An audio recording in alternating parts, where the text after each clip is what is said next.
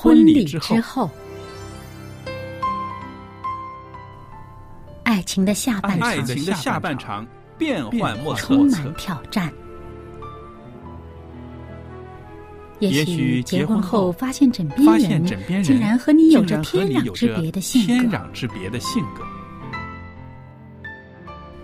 原来原来性格不合真的会有问题。嗨，到时再说吧。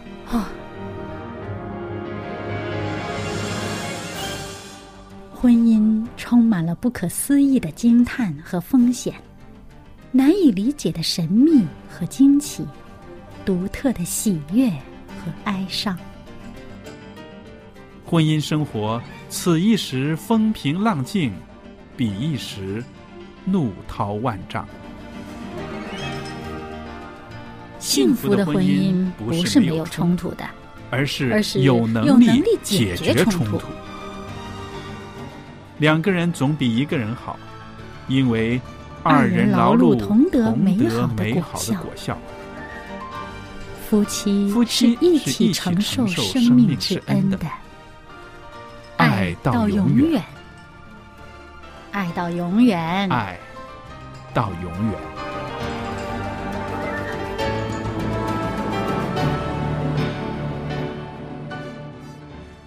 各位朋友，您好。我是肖佳丽，在这儿为您主持《婚礼之后》节目的周日版。那么说到周日版的话，一定是有明音在我们当中。明音你好，佳丽你好，大家好。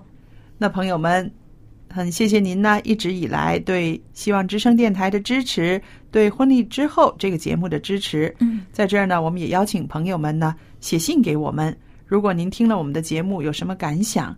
有什么意见都可以写信跟我们谈谈的。嗯，那明英，今天我们要跟大家谈一个怎么样的题目？哦，这个题目就是说，我们凡事都要跟我们的孩子去商量，商量一下，对不对？跟孩子好好的商量。嗯，那么其实这种啊商量是很客气的，是不是？嗯，在传统的中国人的教养子女的过程中。没有商量这回事儿，好像看来那个地位是平等的。对，现在这样子商量的话是地位平等的，对不对？那为什么我们要跟孩子商量呢？因为呢，有一个英国的教育家，他曾经说过，嗯，我们对孩子要少下那个命令，嗯，少下命令。对，命令只有在其他方式不适用或是失败的时候才会用。哦，所以呢，我们不要去强迫人。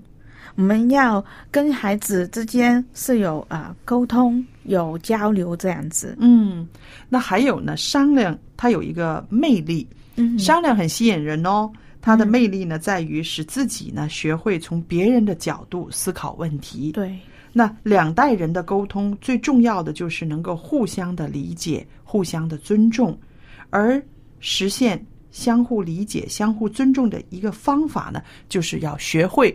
商量，嗯，我们想想看，我们作为大人的，我们也希望人与人之间是有一个商量的余地。嗯，我们觉得，当你跟人家可以用商量这个方式去沟通的时候，你觉得受尊重，受尊重。对，还有就是觉得这个受尊重的需要是人类比较高层次的需要来的。对对对，所以一旦我们这个需要不可以得到满足的话。人很容易会产生一些负面的情绪，譬如说我们会觉得失落啊、沮丧啊这样子啊。你这样说呢，让我想起来，的确有一些孩子呢，好像永远都提不起劲儿的感觉，对不对？永远是垂头丧气的。你跟他说什么，他都随便了，随便了，可以啊。不可以啊，随便你啦，你决定啦，那样子。嗯，那是不是这个孩子呈现的这个精神面貌，已经带出一个信息，就是从来都很少人尊重他。对他只有跟着一些指令去执行他要做的事。嗯，那他觉得，其实就算他提出他的要求都不被接受的话，他就倒不如。呃，无奈的去接受，嗯，但是你可以从他的反应中看到，他是真的很不甘不愿，他可能自己有自己的想法，但是他现在连表达也不想了。哦，那这是一个现象，还有一个现象就是，如果爸爸妈妈常常用一个强迫的手段、命令的方式对待孩子的话呢，孩子也很容易有这个逆反的心理，就是反叛。对，你说东我就说西，你让我去东我就去西，所以这个现象也是因为孩子没有受到尊重，还有他觉得他的感觉被你忽视了，嗯，你没有愿意了解他的感受，所以他就用这种反叛来和你对抗，甚或是要引起大人的注意。对，所以如果感嗯发展到这个情况的话，嗯。我相信要用更多倍的时间去跟他好好的学习怎么样去商量，才会达成有一个比较好的情况。对，那我们想呢，要学会跟孩子商量呢，首先呢，其实要学会一些技巧的，对是不是？那我就觉得这个技巧呢，啊、就是不应该很粗鲁而简单的就拒绝孩子。嗯，譬如孩子跟你提出一个问题，他希望你能够满足他的时候，千万不要很简单粗鲁的说不行，嗯不可以去。那或者是爸爸妈妈如果向孩子提出要求的时候，孩子不同意，他往往也会学会了爸爸妈妈这种方式来对待父母了。对，对对也有会有些父母会说，呃，不到你确定要不要，嗯我已经确定了。嗯。你就是要跟着我说的去行，那就是给孩子觉得他们根本就没有商量的余地。嗯嗯，所以我觉得这两种都不是我们这一次讨论要商量的一个沟通的方式。对，这样的话，我觉得我们不是每一样事情都要满足我们的孩子，嗯。但是我们觉得在跟他们用商量这个方式的时候，我们要让我们的孩子学到有一些事情是可行，嗯有一些是不可行。不可行的时候，我们也要让他知道那个道理在哪里。对，为什么不可行？而不是因为妈妈爸爸的权威对而不行，而是他们也要了解，因为始终他们长大以后，他们也会遇到一些事情是不可以跟从他们的意愿的，是的，是的。所以我们觉得在跟人家去沟通商量这个呃道理方面，父母是第一个老师去教导他们去学会怎么样与人家要好好的商量。对对，嗯其实呢，我想有时候面对一些问题，一些啊自己不容易解决、想得通的一些事情的时候，他这件事能不能实行，或者是能不能解决，是取决于我们的态度。嗯也许真的是想不出方法，对方也没有方法，但是呢，我们态度好的时候呢，嗯，可能就不至于完全的失败，对对不对？但是如果你态度不好，又没有方法的时候呢，那就真的是全盘失败了。所以爸爸妈妈们，当我们跟孩子商量的这个过程中，不只是孩子学到了嗯。这种态度，嗯。遇到事情可以商量的态度，嗯。同时呢，也能够让爸爸妈妈呢在这方面呢，常常可以有一个反省。对，因为在这个社会上，我们毕竟都是每一个独立的人，对。我们会有自己的思想，所以跟人家之间的相处有这个这个分歧是很普遍的。嗯。那如果我们可以跟孩子培养一个凡事可以有共同商量的一个习惯的话，嗯。那当孩子长大以后，他在社会上，无论是工作或是平常的交往中，他遇到跟朋友之间有分歧的情况出现的时候，他们就学会懂得用一个彼此去交流、相难的方式。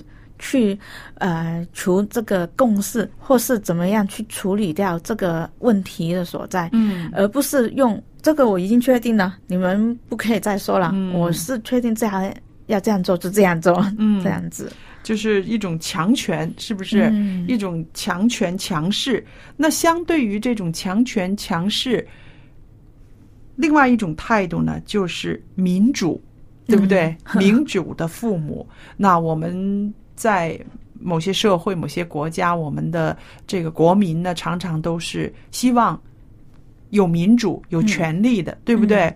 那么，如果做民主的爸爸妈妈，首先呢，就是要尊重你的孩子。嗯，另外一样就是说，你要下放权利给你的孩子，对，他要有发表言论的权利，对不对？嗯，然后他也有这个啊，怎么说呢？他也有决定权，嗯，是不是？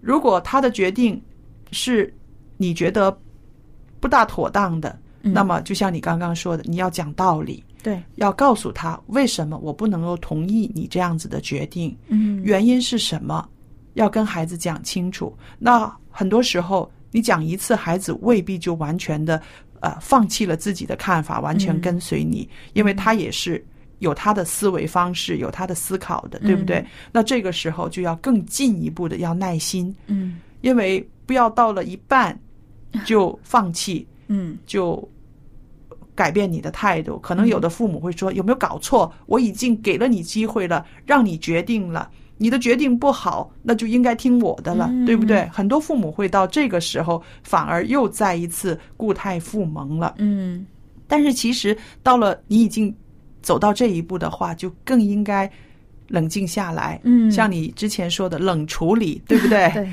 他并不是要挑战你的权威，他只不过是用他的方式来来看这个问题。嗯，所以我觉得父母更加可能在发觉自己孩子跟自己的看法不一样的时候，嗯呃，可能他可以再多从不同的角度角度去思考，嗯到底这一件事为什么孩子还是坚持要这样做？嗯可能他发觉他呃先前所举的理由嗯。不足以去啊、让孩子是很理解嗯。到底爸爸妈妈的想法。嗯，我觉得，因为孩子他慢慢长大的时候，无论他在喜好啊、兴趣啊，嗯。甚至是交友方面，他都会跟父母会有越来越多的分歧。嗯，那如果我们从小都没有说让他有一个机会是可以去跟父母去商量、去发表一些自己的看法的话，那我们就不可以很简单的去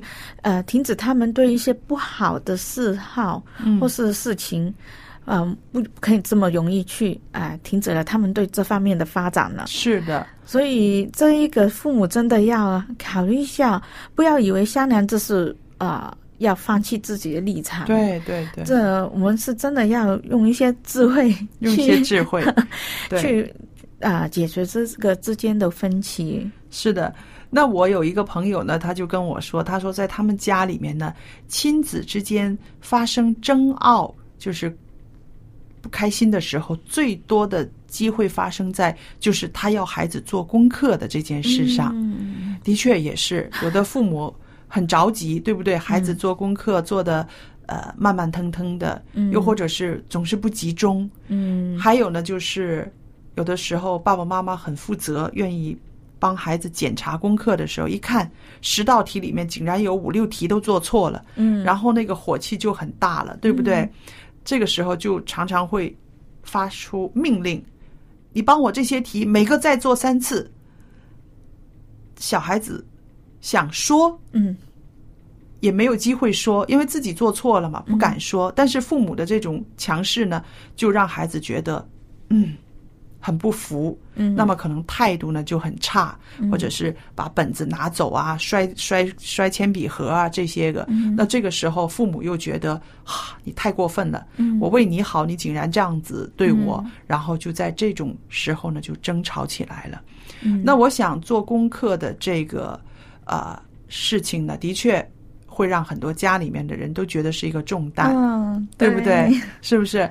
可是呢，做家长的呢，有的时候要想一想，问一问，商量一下，为什么十道题里面五题都做错了呢？嗯其实有很多可能，不光是一个孩子他不集中，或者是他不好好做功课，嗯有很多可能。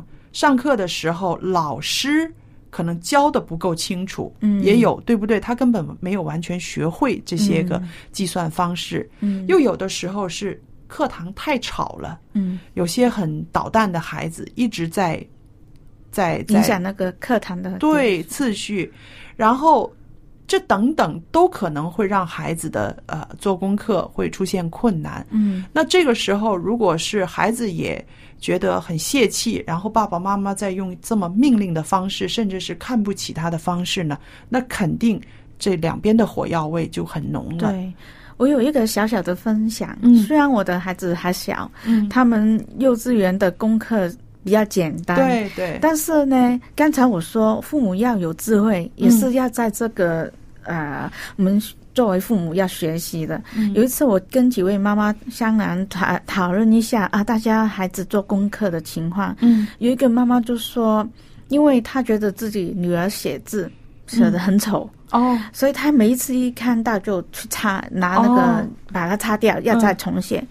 后来呢，孩子干脆就不做功课，就坐着等妈妈来。妈妈说：“嘿，你为什么不先做功课？”嗯女儿就回应说：“反正你都会擦掉，我就等你来，我才开始写。”那那个妈妈这样写的时候，我们就哎呦，这孩子又聪明，但是他又很失败的感觉，对，因为觉得反正写完以后妈妈都要再擦，我就不写了。对，等你来了，你再看着我做好了。然后有另外一个妈妈有很好的建议给我们，嗯她的孩子呢，呃，做完功课以后，那妈妈看到，咦，有好几个字写的不太好看，嗯那他就问孩子叫，把他孩子叫过来，嗯嘿，你觉得这几个字写的怎么样？如果老师看到，你觉得会怎么样？嗯嗯，那孩子就看着妈妈，嗯嗯，可能老师会说不好看，嗯那这个妈妈也很聪明，我们也很欣赏她的忍耐。她就 妈妈就问孩子：“呃，那你要不要让老师看到这个字这样子？呃，我是没关系，你觉得呢？”嗯然后孩子说：“嗯，还是不要了，嗯那我们就擦掉，嗯再重写。结果呢？你看，这就是商量，对不对？嗯这就是商量，有来有往的商量。哇，好棒，好棒！妈妈就哦好，你觉得哪一个要插去？他他嗯就自己挑，他果然就真的还把妈妈心中觉得一些还写的不错的都插去，嗯因为他觉得可以写得更好。哇，那我觉得这个是很值得我们去学，这个做父母的小聪明是很需要的。对，这个不只是聪明，简直就是智慧，对不对？我相信。妈妈的这种态度，嗯。她也会影响了孩子。以后孩子看到一些事情是觉得啊、不是很满意的，嗯。他也会用这种商量的语气去跟去去跟人家去商讨了。对，因为我们觉得啊，有时候我们看到哦，孩子这样做，我们知道可能那结果会不好，嗯。我们做父母的很着急，很爱他们，所以就为了要避免一些不好的事情发生，我们就出手了。对，没想到，可能孩子还没理解到这一个情况会遭遇怎么样，但是当我们用一个相量的方式跟他们沟通的时候，嗯。其实也是让孩子有一个反省的机会。对对。那他再想一想，哦，自己将会面对一个怎么样的情况的话，他可能就会改变，接受了父母一些的建议，对或是或者他自己也懂得怎么样去改好自己。对，所以呃，总结一句来说，商量就是说你要再给他一个机会，对是不是？对，所以我觉得呃，这个是不容易。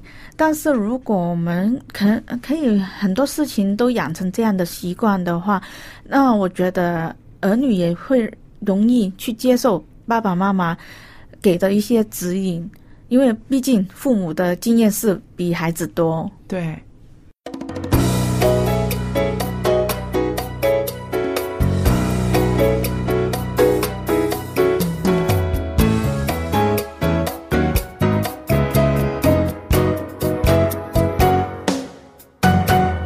今天我可以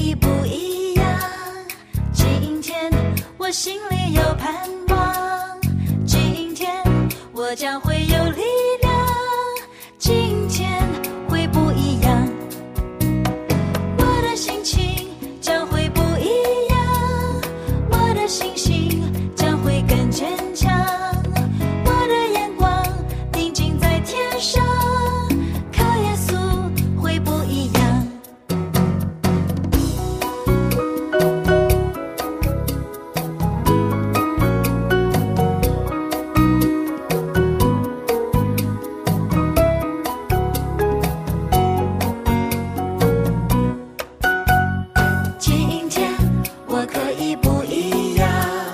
今天我心里有盘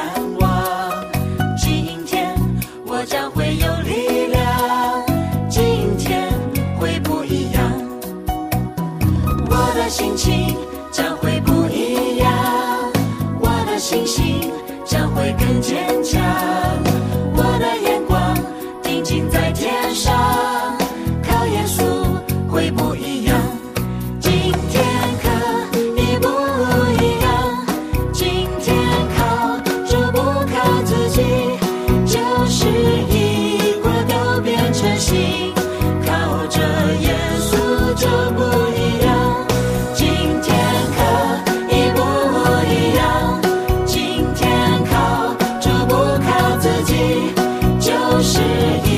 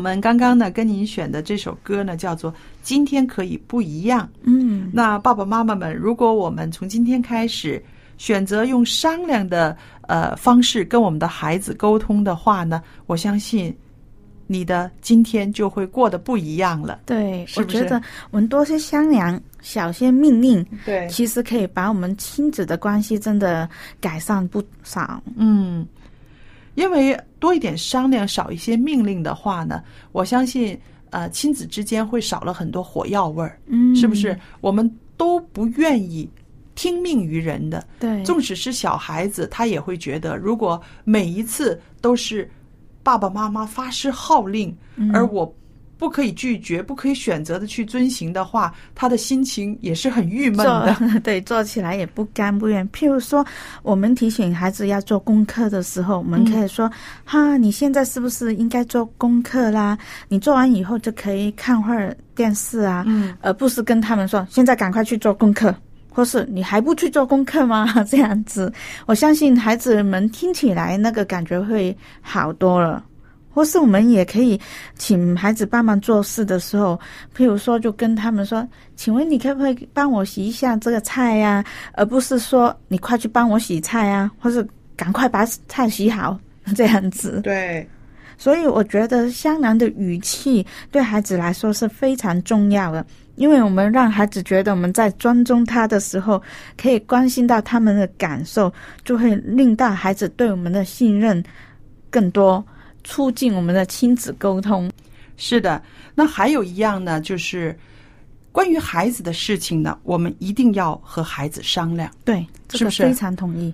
因为呢，我觉得呢，如果关于孩子的事情，他什么都不知道，都是你全权决定的话，有的时候会让孩子很尴尬。嗯他好像也有他的自尊心，对不对？如果是比如说，呃，有人要邀请我们的孩子去参加生日会呀、或者是参加一个怎么样的约会，一定要跟他商量一下。虽然你的心里面已经决定了去或者是不去，嗯，但是呢，你还是要跟他沟通。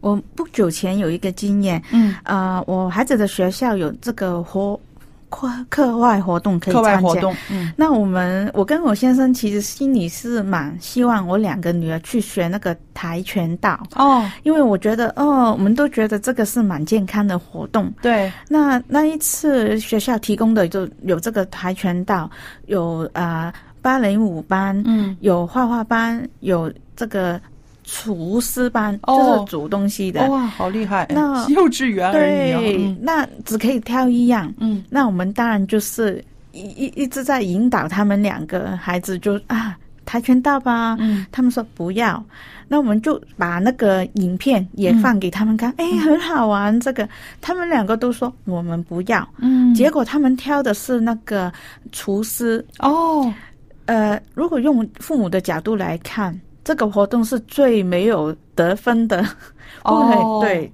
对他们升学可能最没有帮助的。哦，但是他们两个都有兴趣，他们说要这个，结果呢？当他们去第一堂，我们已经觉得这个是很好的选择，因为他们第一堂拿着他们在学校弄的食物，只是很简单的三文、三明治嗯回来，但是他们那个兴奋程度，就好像说：“爸爸妈妈，我现在会煮菜啦。对呀”，那那个那个开心的程度，你会觉得，嗯，我让他们选择自己喜欢的，嗯。他们是更用心，很期待下一堂课啊，什么时候到下一堂？那我觉得他们是很尽力去去参与，嗯也参加的很开心。而且还有。你也要自我检讨一下，因为因为哈，我们做家长的总会觉得我为你好嘛。那如果你参加跆拳道，可能你得的分数会高一点，嗯对你将来升学呀、或者是怎么样会有帮助。嗯，可是对于孩子来讲，这些没有什么意义。对他们会觉得是爸爸妈妈强迫他去参加，但是现在我的孩子每一次吃东西的时候都会主动说：“妈妈，这个我以后要煮给你吃。”多好！引发了他原来对这个的兴趣。对，而且你想一想，会煮饭对他的一生都是一个很好的一个祝福啊。对，是不是以后他自己可以做给自呃做给自己 吃了，对，而且他将来的家人也会很有福气，希望是不是？所以朋友们，那我们再一次要跟朋友们分享，就是说要多跟孩子商量，尤其是啊。跟孩子有关的事情，更要跟他商量，因为这是尊重他，同时也是借着你和他商量，建立他的自尊、他的自信。嗯，好了，今天的节目呢，到这时间又差不多了，很谢谢朋友们的收听。那今天呢，我也愿意把我们的函授课程要送给大家的。嗯这个函授课程是啊、孩子们都可以学习的，就是探之旅。嗯探之旅是学生们小学的学生都可以学的一个函授课程。借着这个课程呢，我们可以理解到圣经里面的知识，能够了解到上帝的爱。您可以写信来向我索取探之旅的函授课。我的电子信箱呢就是佳丽拼音 at v o h c 点 c n 就可以了。好，今天的节目到这结束，愿上帝赐福与您和您的家人，再见。再见。